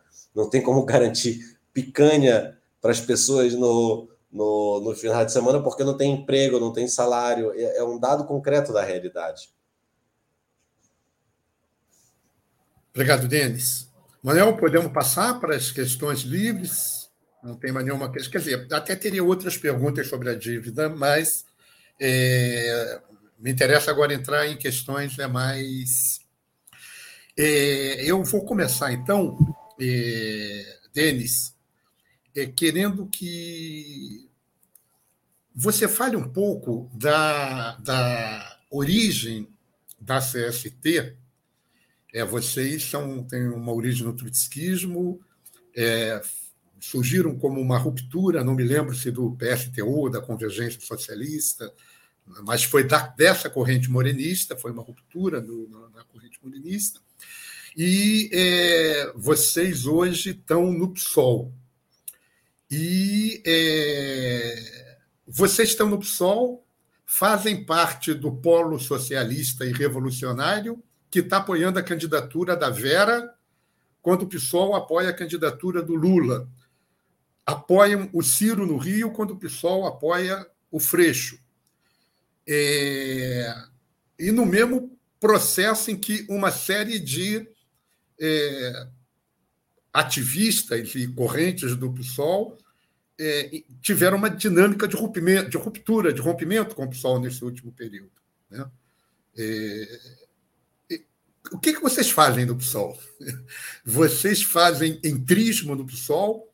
Se é entrismo, que tipo de entrismo é esse? Porque não se assemelha muito a um entrismo clássico. É, vocês têm, a visão de vocês é. Vocês, inclusive, se assinam como CST PSOL, como parte do, do, do PSOL. Fala um pouco sobre isso tudo, como é que isso desenrola. Sei que você vai precisar de um Não, pouco mais de tempo. É, é essa, essa vai demorar um pouco mais. Mas, assim, a, nós somos, nós reivindicamos né, a, a corrente morenista, que é um, um, digamos, uma, um elo do trotskismo surgido aí na década de 40, né, cujo principal dirigente é o Manuel Moreno. Essa corrente produziu uma, uma internacional bastante forte, poderosa, que foi a DIT, e a NIT, né, em especial após a, o falecimento do, do Moreno, entra numa, numa crise e nós somos parte de uma ruptura internacional, é, porque coincidiu não só a, o falecimento do Moreno anos anteriores, a queda do Muro de Berlim e, digamos, as interpretações que a esquerda revolucionária foi tendo sobre esse fato da, da realidade. Em um resumo muito é, básico. Havia, digamos, três posições, em especial na Nietzsche, a partir da, da queda do Muro de Berlim. Uma que era absolutamente otimista, como se a revolução estivesse na porta, caiu o stalinismo, agora é a vez do, dos trotskistas, os trotskistas vão tomar o poder em, em, em cada país agora é, uma visão muito pessimista, como se o sonho do socialismo tivesse, tivesse arruinado, digamos, fazendo coro com o setor do, do stalinismo, é, e uma, uma visão mais ponderada, ou seja, que não via numa derrota categórica do movimento de massas a, a queda do aparato stalinista, mas é, era consciente que isso é, trazia é, dificuldades também muito grandes. Se, por um lado, abria oportunidades, porque não existia o aparato stalinista que controlava e dirigia qualquer processo e qualquer revolução que existisse, é, mas, obviamente, colocava mais dificuldades. E, e digamos, a, a, a, corrente internacional que é fundada com qual a CST é, passa a existir tem a ver com essa interpretação da realidade. E isso levou nós éramos parte, né, como eram parte da MEM internacional, aqui no Brasil fazemos parte da Convergência Socialista, que era uma corrente interna é, do PT. Como parte dessas elaborações, a, a maioria da convergência aqui no Brasil chegou a uma conclusão que o, em cerca de 92 o PT já estava próximo da sua falência e a e a tarefa essencial dos revolucionários era construir um partido à parte, porque quando viesse a ruptura com o PT, parte fundamental dessa ruptura ia procurar uma alternativa à, à sua esquerda radical, e por isso era o momento de construir um novo partido, e foi fundado o PSTU. O PSTU foi fundado com, com cerca de 95% do que era a convergência socialista. É, dirigia cerca de 100 sindicatos, tinha deputado federal, deputado estadual, vereadores, é, chegou a ter 30% no congresso da, da CUT, era uma potência sindical e com presença política bastante importante. Foi fundada com diversas organizações é, regionais também, com fusões de organizações regionais, porém o balanço, passado 30 anos da, da fundação do PSTU e da nossa ruptura, nosso balanço é que fracassou a, o prognóstico que deu origem à fundação do, do PSTU. Nós permanecemos no PT, fomos parte do movimento mais progressista que teve de ruptura com o PT, que foi a luta né, dos radicais contra a reforma da Previdência e a fundação do PSOL. Nós fomos parte da fundação do PSOL, quando justamente para não não deixar a esquerda órfã de uma organização é, que tivesse a digamos em pé a batalha pela independência política da, da classe trabalhadora e por isso fundamos o PSOL, o programa, o estatuto do PSOL, a sua fundação tem essa batalha, essa marca fundamental. Digamos, havia um espaço muito fértil para organizações disputarem esse programa e essa política de independência de classe. Fizemos durante várias oportunidades um chamado para que o PSTU é, ajudasse nessa batalha interna, inclusive, obviamente, é difícil fazer um prognóstico de algo que, que não, não, não pode ser testado na realidade, mas honestamente acho que se o PSTU tivesse ingressado dentro do, do pessoal, nós teríamos um instrumento é, de muita força e de independência de classe no, no Brasil. Desgraçadamente, é, esse instrumento foi perdendo né, a, digamos, o seu, o, seu, o seu capital político. Hoje o pessoal está absolutamente adaptado, né, não só à frente ampla e à conciliação de classe, mas ao regime. E nós somos parte de uma disputa, de uma corrente interna, que desde que o pessoal decidiu por constituir uma federação com a rede e apoiar a frente ampla com Lula, e aqui no Rio de Janeiro, o, o Freixo, nós tivemos uma decisão política, nós entregamos os nossos, os nossos cargos é, em todas as direções do PSOL, nacionais, estaduais e, e municipais, e, e estamos fazendo um chamado a desobedecer, desde uma corrente interna do PSOL, a desobedecer a cúpula partidária que chama a votar na, na conciliação de classe, e nós achamos, é, nesse momento, que é o que tem, digamos, de mais eficaz, porque efetivamente não há uma ruptura é, significativa com, com o pessoal, há uma ilusão bastante grande sobre a frente ampla, é, com, digamos, um problema adicional. O pessoal não é um partido orgânico, é um partido é, de influência eleitoral. Então, parte, digamos, da sua base social que, que o reivindica não está organizada em reuniões, em plenárias, é, em debates. Então, a disputa eleitoral ela é decisiva. Então, nós estamos fazendo essa batalha. No final das contas, estamos fazendo a batalha, é, somos parte do polo, porque achamos que é decisivo, ao lado de enfrentar a extrema-direita, construir pontes e sementes para esse processo da reorganização da esquerda brasileira, porque se, se, se, é verdade que nós estamos muito preocupados em derrotar Bolsonaro, nós temos que estar preocupados com quem é que vai governar e que programa vai governar no dia 1 de janeiro de, de 2023. É, e estamos exatamente nessa batalha. Né? Somos parte do polo, mas como uma corrente do pessoal para disputar isso, disputar essa, essa opinião e essa posição de parte da esquerda brasileira que vê no pessoal e nas candidaturas do pessoal com alguma, com alguma simpatia, né, ou vê, digamos, como algo de esquerda, e nós queremos disputar, no, no final das contas, esse princípio, um princípio de independência política da, da classe trabalhadora, que não está manifestado nas suas direções, nos seus fóruns de direção, está manifestado na sua base social, na sua base de influência, por isso, não estamos fazendo essa disputa na direção. Não temos nenhuma expectativa de que a direção do pessoal mude e, e chegue à compreensão que estava equivocada. Nós estamos fazendo outro tipo de disputa na base. Ok. Obrigado. Você respondeu mais de uma pergunta, então o tempo acabou economizando em outra. Manuel, contigo, vai? Denis, é, aqui nesse programa já passaram alguns companheiros que é, também vieram do campo trotskista, né? E é interessante a gente observar que a CST faz um, um movimento contrário, né?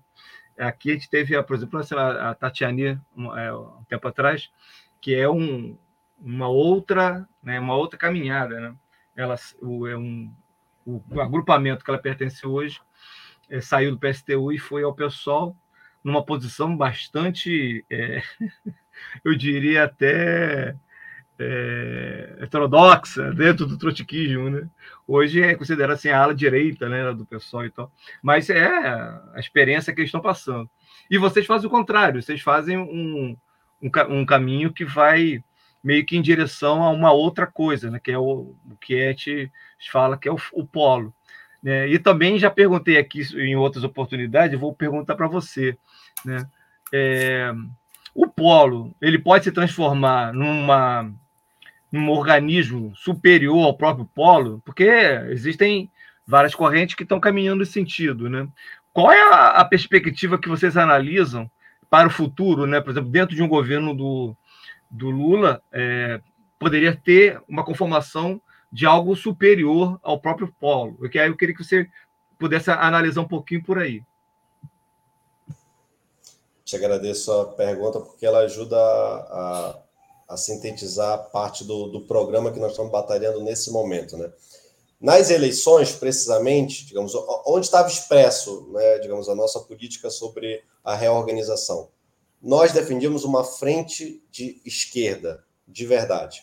O que era essa frente de esquerda?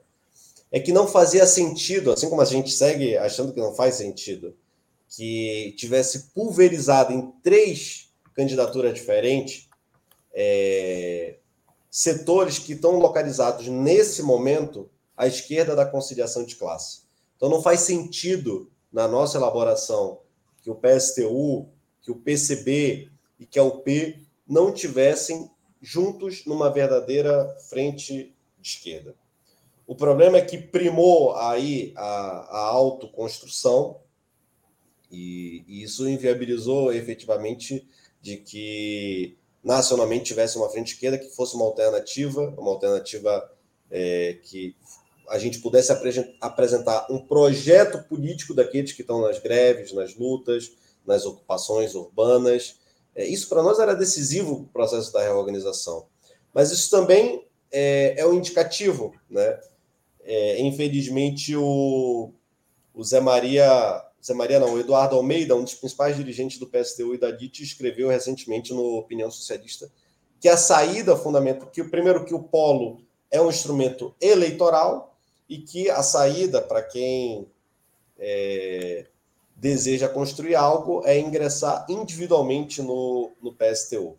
Nós não achamos que essa é uma postura correta do, do PSTU. Estamos insistindo que o PSTU, é, pelo peso né, que, que tem, consiga ter uma demonstração diferente nesse processo da, da reorganização. Nós achamos que a saída para a esquerda revolucionária brasileira vai ser um PSTU bombado e inflado por um quadro ou outro, né? a história da, da construção das organizações revolucionárias no mundo todo não são organizações que crescem de pouquinho em pouquinho, como uma progressão aritmética, são processos de fusões, de rupturas, mas também de fusões com outras organizações, às vezes que vinham de outras tradições. Ah, desde a nossa internacional, essa é a nossa principal aposta. Nós é, temos tido a, o, o, sucesso de nos unificar com, com setores importantes é, na Europa, no norte da, da, da África, é, a partir de um programa mínimo revolucionário, com o qual, digamos, se estabelecem as tarefas fundamentais para a etapa que nós, que nós estamos vivendo. E aqui no Brasil, né, nós é, somos, somos é, um dos entusiastas de que é preciso ter um, um, processo semelhante ao que é a Frente de Esquerda dos Trabalhadores na Argentina. Né? A, a FIT Unidade na Argentina, ela se apresenta eleitoralmente, mas ela também é, se apresenta em comum nas, nas mobilizações, se apresenta em comum é, no chamamento de, de, de, greves gerais, em chapas sindicais e, e para enfrentar a burocracia sindicalmente e na, e na juventude. Isso sim, que nenhuma organização precisa se diluir nisso. Por exemplo, lá o nosso partido irmão, que é o Esquerda Socialista, faz parte da, da, da Frente Esquerda dos Trabalhadores, se vai nas marchas junto e segue sendo uma organização própria. Aqui no Brasil nós achamos que é possível fazer isso. Né? O grande problema é há que ter disposição para isso e há que batalhar. Né? Com a, as pessoas que concordam com essa proposta têm que nos ajudar também nessa batalha nessa batalha política, né, por construir um polo de verdade que seja não só um polo que se apresente nas eleições, mas se apresente é, de verdade também na realidade das pessoas, né, na, na, no movimento sindical, nas mobilizações de rua, ou seja, começar a disputar um programa e uma alternativa a partir da, da, da unificação da, da, nossa pequena força. Né? Nós separados somos muito pequenos, né? Nós juntos continuamos sendo pequenos, porém temos uma força maior e um megafone maior. Essa é a batalha é, fundamental que a gente tem, a proposta que a gente tinha, que deveria ter, ter se expressado na, na, nas eleições, que infelizmente, em especial a posição do PSTU e da UPERA, categoricamente é, contrária sobre argumentos que, honestamente, nós achamos que, que são argumentos válidos. Né? O, o, Júlio, é só para é só lembrar, né, que é, nós entrevistamos, nós entrevistamos três, os três, os três agrupamentos, né? O Eduardo, é, Eduardo Serra, o Ciro Garcia e a Juliette. E aí perguntamos aos três por que, que os três não saíram em um, com uma candidatura própria. E a, o, o discurso era sempre meio, meio, que parecido até. Não, porque a gente precisa apresentar o nosso programa, né? É aquela coisa da nossa construção. Quer dizer, é uma coisa de olhar o umbigo, né? Tá olhando o umbigo e não vai ver o resto, né? É, para ser, ser justo, o, o, PCB foi o único que teve um discurso um pouco mais de que nós tentamos, mas é, houve, houve problemas, eh, dado pela dinâmica, também eles não colocaram claramente né, a discussão que rolou, nem seria para colocar mesmo, mas deixaram claro que a dinâmica de cada organização acabou impedindo que se concretizasse. Né, é... Bom, mas eu queria te perguntar, queria, aliás, bem rapidamente, é, Eduardo Almeida Edu, ele escreveu aonde essa questão de que a saída para o polo era entrar individualmente no PSTU? Onde está escrito isso? No, no Opinião repetir? Socialista. No Opinião no... Socialista. Tá, obrigado.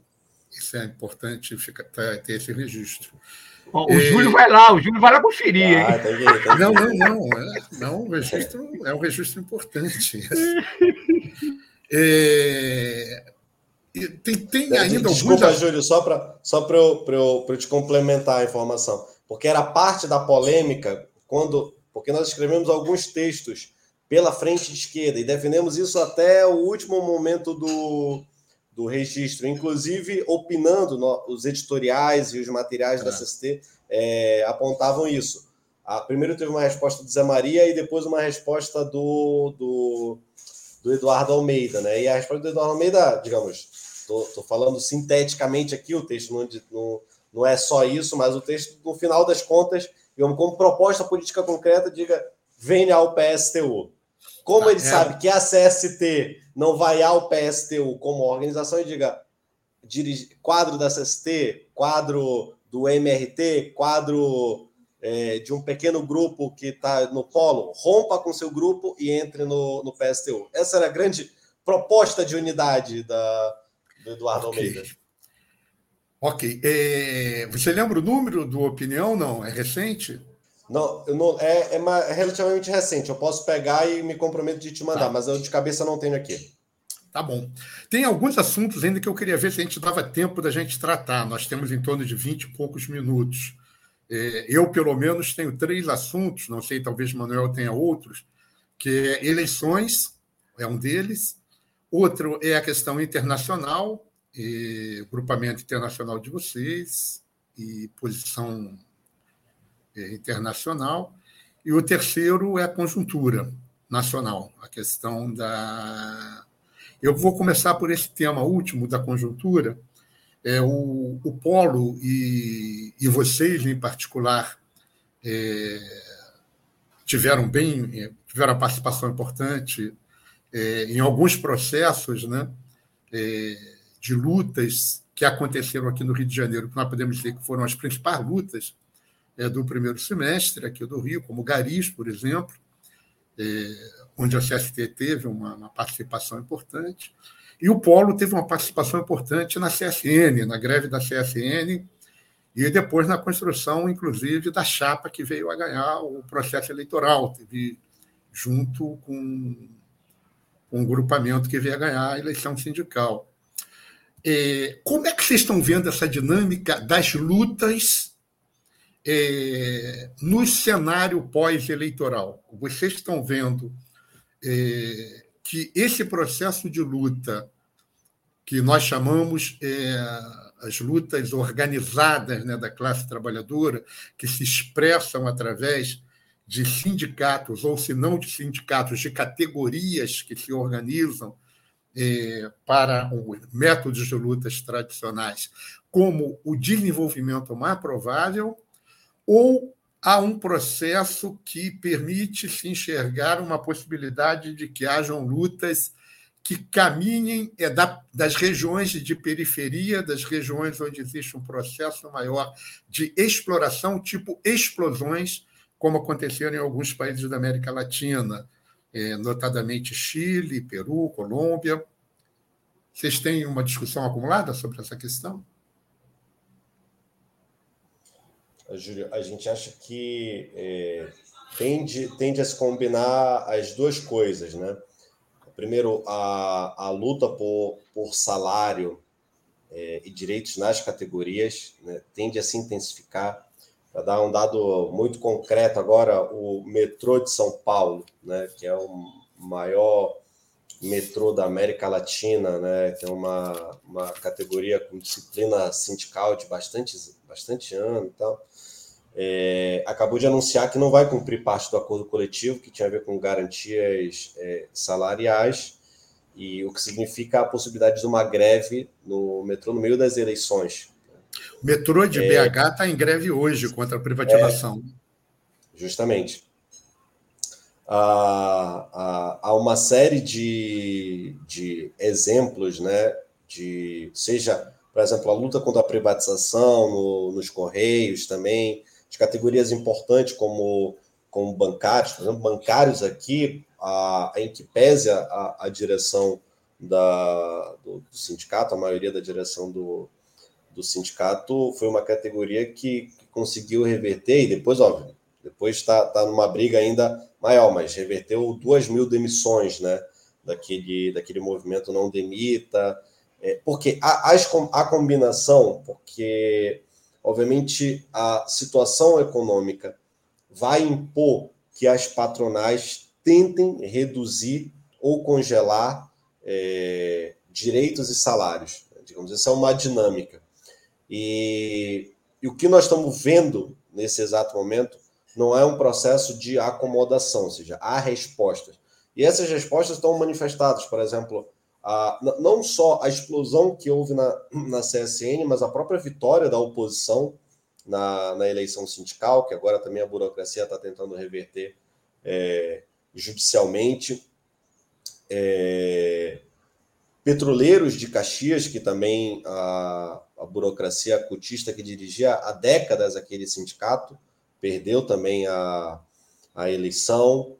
É, metroviário em São Paulo também é uma, uma categoria muito importante, estratégica, é, também, também muito provável que a burocracia lulista é, perca a, a eleição daquele sindicato. Ou seja, isso indica alguma coisa, que em que pese que a classe trabalhadora é, organizada tende a votar no Lula e na Frente Ampla e na conciliação de classe, sindicalmente é, há um, um, certo deslocamento. Por exemplo, aqui o DCE da, da UFRJ, que é uma, digamos, uma das juventudes mais organizadas, a maior universidade do, do, do país, é, a chapa, digamos, do, dos lulistas, com parte da, das correntes do, do PSOL, tinha o apoio assim declarado né, das principais figuras, né, do Molon, do Freixo, e tinha uma chapa depois alternativa, que era com a juventude da UP, uma corrente interna do PSOL, que é, que é o, o MEIS, e, e, e essa, e essa chapa ganhou a, a eleição. Então, tanto do ponto de vista organizado, né, sindical e da juventude, né, nós achamos que há uma tendência de ter respostas. A, a situação econômica, a situação econômica é gravíssima, quando do ponto de vista mais social. Só para concluir o raciocínio, a, a, grande ilusão que vende o, o ludismo, que ela é, ela é, ela não é factível, é que nem o programa limitado do Lula, do primeiro governo Lula, é possível nessa situação econômica. A situação econômica é muitíssimo mais grave. Tem muito, tem muito menos gordura, digamos, para queimar. Então, a, a expectativa com o governo de conciliação de classe é, vai ser mais rápida que, que os primeiros anos do governo do, do PT. E exatamente por isso vai estar manifestado tanto na, de maneira menos organizada né, nas periferias, é, como também em categorias. Então, essa combinação, essa combinação da, de categorias organizadas com, com, com o povo na, na povo pobre na, nas favelas, nas periferias de maneira geral, nós achamos que, que, é, que é, digamos, para onde a esquerda tem que se preparar. Né? Seja, nós não vamos, nós não vamos a, uma, a um período de calmaria do ponto de vista da, da luta de classe. Né? Há uma grande expectativa no Lula, há uma grande expectativa na derrota do Bolsonaro, mas essa expectativa não está sendo expressada como, digamos, um cheque em branco. Uma coisa são as direções das correntes, outra coisa é como os trabalhadores, de maneira geral, veem é, a perspectiva da sua própria condição de vida, de salário, né, suas condições mais de dignidade mesmo da, do cotidiano da sua vida.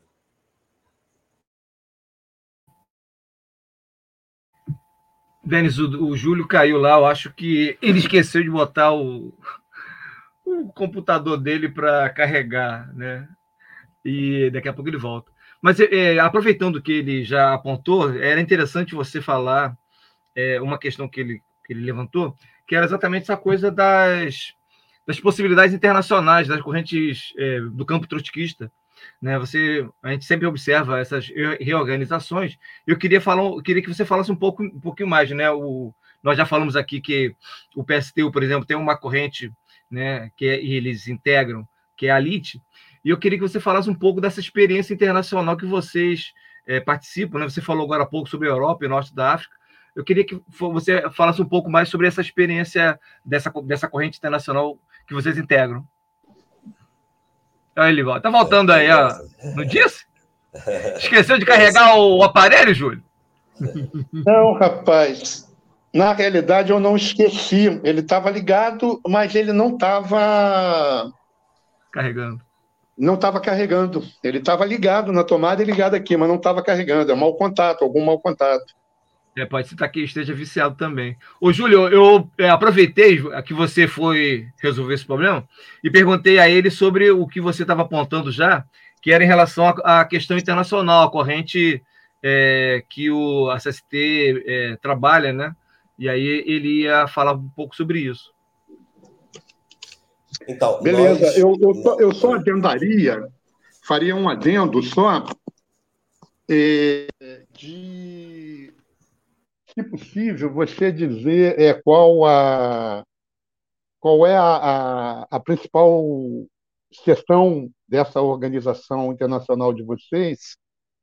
É, e quem é a hoje em dia quem é que é, responde digamos assim é, pela elaboração é, da na internacional? Alguma matriz teórica que, que, que a gente possa acessar, que possa.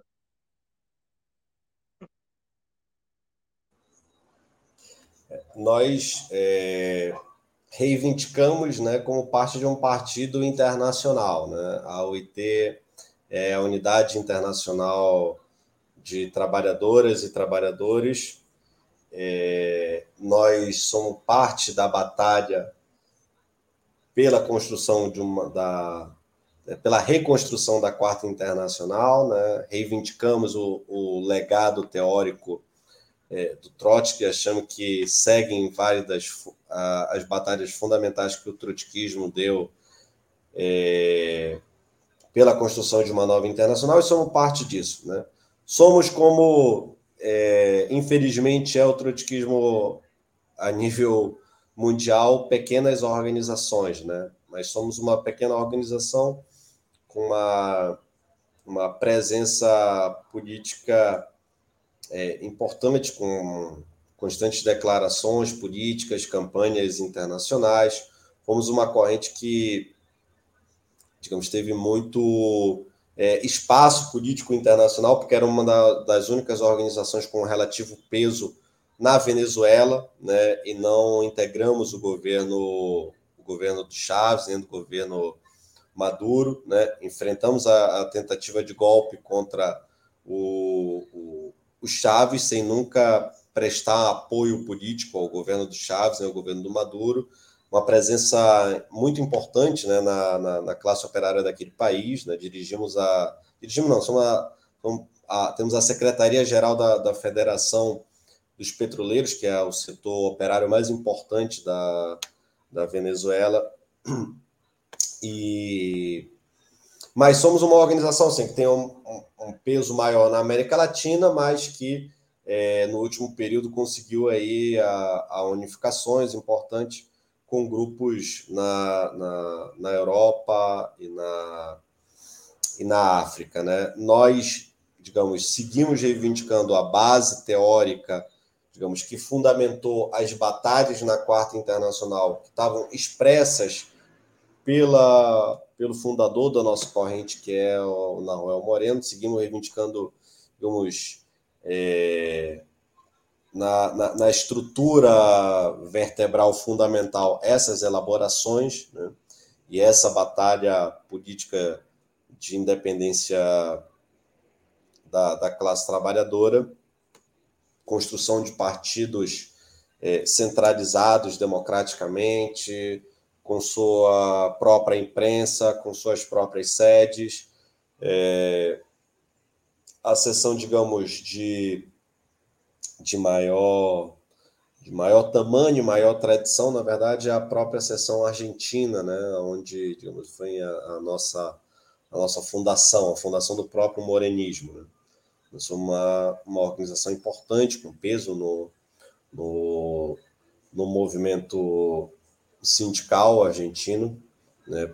particularmente acredito que nós somos, do ponto de vista da esquerda, né, a organização que tem maior peso é, sindical na Argentina, por fora do peronismo, né, do que seria, digamos aqui, a espécie da, da, do PT e da, e da CUT, por fora disso nós temos algum, algum peso, ainda que a estrutura sindical da Argentina seja muito diferente daqui do, do Brasil, a maioria dos sindicatos são sindicatos nacionais e a burocracia controla muito mais é, sessões regionais, comissões de fábrica, então é um outro modelo de organização sindical, também tem um peso, mas aí tem a ver também com, com a, o revezamento que a gente faz na, na frente de esquerda. A frente de esquerda tem um acordo de revezamento dos cargos parlamentares que, que conquista. Nesse exato momento, nós temos deputados federais, deputados estaduais e vereadores também na, na Argentina, que a gente reveza né, com as outras organizações da, da FIT Unidade. E, e, digamos, tendo como principal tática a possibilidade da construção de, de, de frente únicas revolucionárias, de fusões com, com organizações e grupos que não necessariamente são da nossa mesma matiz teórica, né, mas que coincidem com os elementos programáticos né, da, da, da etapa que nós, que nós estamos vivendo, né, digamos, a, a ter campanhas em comuns, atuar é, na realidade com, com, com, partidos, não abrindo mão da, da, da organização leninista né, do, dos partidos. Né? Não, não, não somos partidos, na, em cada sessão, partido fluidos que se diluem na, na, nas táticas é, de determinado país. Né? Ainda que tenhamos táticas que possamos, por exemplo, aqui no Brasil, somos parte do, do do PSOL, mas nós somos uma organização de verdade dentro do PSOL, com o nosso próprio jornal, com a nossa própria sede, independente do, do PSOL. E é assim, na verdade, em todos os países. Alguns a gente, obviamente, tem uh, uma identidade própria, né, com legalização ou sem legalização, dependendo de cada país, mas nunca nos diluímos, né? Somos parte dessa, desse esforço internacional para para agrupar os revolucionários, né? Somos parte de, da, dessa batalha, não somos o, os únicos em nenhuma hipótese. Ok, Manuel. E, Denis. Cortou Denis, o microfone, Júlio. Ok. Denis, sobre o processo eleitoral. É, obviamente existe uma, uma, uma forte eh, pressão social né, do momento conjuntural e político eh, para que a Lula seja eleito no primeiro turno, para que se venha se somar ao voto eh, em Lula no primeiro turno. vocês estão com uma outra candidatura, estão com uma candidatura do Polo. É, eu queria fazer uma pergunta. Na realidade, são duas perguntas, mas no mesmo tema. É, a primeira pergunta é a seguinte: é, o regime político pós-eleições, diante de uma vitória de Bolsonaro, seria o mesmo regime político que, diante de uma vitória para o Lula, e eu digo isso desde o ponto de vista da disposição dos trabalhadores para a luta e da é, maior é, condição subjetiva, do ponto de vista subjetivo, para organização e para mobilização dos trabalhadores. Então, essa é a primeira questão. Se isso, é, dependendo do que é a sua resposta nisso aí, eu faço a segunda pergunta, que tem a ver com É, no segundo turno eleitoral, ficando Lula e Bolsonaro, a posição de vocês qual é?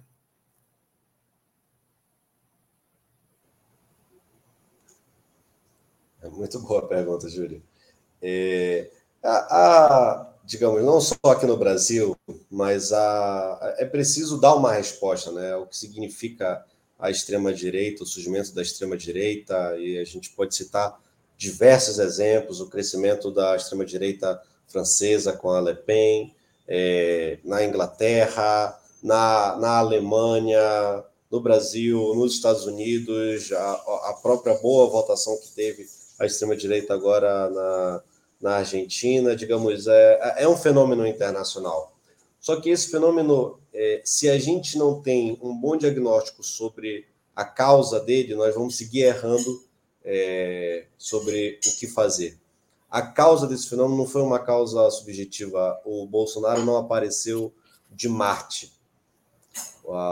O Bolsonaro foi fruto da experiência concreta da, da classe trabalhadora e do povo pobre, que viu sua vida piorar drasticamente em função da opção política do partido que durante anos foi a referência, a referência de esquerda do, dos trabalhadores, que foi o PT, de aplicar um programa absolutamente patronal e um ajuste brutal sobre a vida da, das pessoas. Isso é um tema fundamental, e sem enfrentar isso, nós vamos seguir dando espaço para a extrema-direita. Então, não se trata de um capricho, não se trata de marcar uma posição, dizer, olha, nós não não, não, nós somos puros, somos revolucionários de verdade. Nós estamos de verdade preocupados com o futuro. E nós estamos preocupados com o futuro da organização do, do dos trabalhadores, para não entregar de mão beijada é, como única alternativa a esse regime político burguês, podre, assassino, que mata na favela todos os dias, que, que é racista, que é misógino nós não podemos deixar de bandeja a, como única alternativa quem defende esse regime político tal qual ele, ele é, ou a extrema-direita que questiona isso e aproveita o desgaste que o conjunto desse regime tem para se, se construir. Então, nós achamos que é uma batalha muito importante. Nós estamos é, nitidamente e conscientemente remando contra a maré quando nós estamos apoiando uma candidatura alternativa que não está não é nem o, o Lula e, obviamente, nem o, o Bolsonaro. E nós não achamos que é a mesma coisa, Lula e o Bolsonaro. Nós definitivamente, por exemplo, isso está muito expresso, que nós somos parte da batalha do, do ele não. Nós não, não, não cogitamos em nenhum momento não votar, por exemplo, no Haddad no segundo turno, na eleição de 2018. E olha que, que a, a CST, particularmente, teria muitos motivos subjetivos, né, para tentar ter uma postura diferente. Nós fomos expulsos do PT por votar contra a reforma da, da Previdência. Parte desses dirigentes da cúpula petista foram os dirigentes que nos expulsaram desse partido, porque nós estávamos defendendo um princípio da classe trabalhadora, que era não atacar o seu, o seu direito e não tergiversar diante de um, de um fato tão, tão grave. É mas não, não, achamos definitivamente que é a mesma coisa. Não achamos que é a mesma coisa. É... Denis, então, eu tenho respondendo... que pedir para eu tenho que pedir para você ir encerrando, porque nós estamos com um problema de teto. O Antônio ah, me tá. alertou aqui agora, tá? Tá bem. Não, só para encerrando. No, no, segundo turno, é, possivelmente nós, nós iremos de Lula caso fosse um segundo turno assim porque nós não podemos minimizar os riscos que a extrema-direita estabelece. Mas para não deixar a pergunta sem resposta, uma coisa é o desejo e o programa que o Bolsonaro e a extrema-direita têm de é, impor um regime mais autoritário é, e que reduza a liberdade democrática. Outra coisa é que nós não achamos, até esse exato momento, que o Bolsonaro tenha força social e política para impor isso. Honestamente, não achamos. Né? Dito isso, não é, não, não, não, não é por isso que, que minimizaríamos a, o risco de um novo governo do, do Bolsonaro. Então, nesse primeiro turno, estamos batalhando por, por semear o futuro e no segundo turno vamos fazer um voto contra o Bolsonaro. Ok, Denis, 30 segundos para a tua despedida. Eu queria agradecer de verdade, assim, são pouquíssimos espaços, inclusive do ponto de vista né, da, da, das mídias independentes de, de oportunizar né, que, que, que organizações, inclusive organizações é, menores, possam se expressar politicamente, desenvolver um pouco mais do seu programa, da sua plataforma, do que está pensando.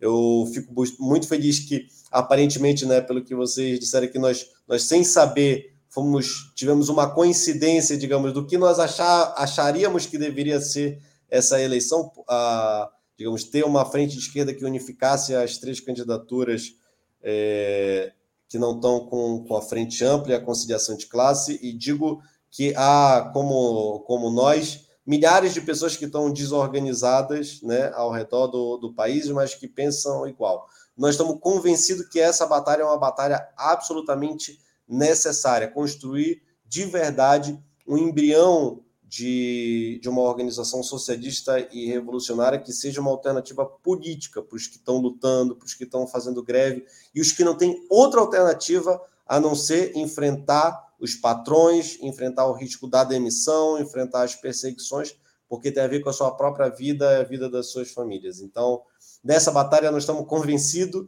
e somos parte é, dos que vão batalhar pela unificação de todos que estejam por essa, por essa bandeira também. Obrigado, Denis. Manuel, boa noite. Eu queria agradecer, Denis, foi muito bom, muito esclarecedor mesmo. Muito, muito obrigado. Obrigado a todos, Júlio, Antônio. Almizinho chegou agora aí, eu deixo um recado. Abraço. Isso aí. Gente, obrigado, obrigado, Manuel, obrigado, Denis, muito obrigado pela presença, pela entrevista muito boa. Antônio, mais uma vez, obrigado. Moacir, Almir, que chegaram é, também assistindo o programa. E nós nos despedimos por aqui. E na, daqui a 15 dias, nós voltamos com Conheça a Esquerda Revolucionária no Brasil. Boa noite a todos. Boa noite, tchau, tchau. Abraço.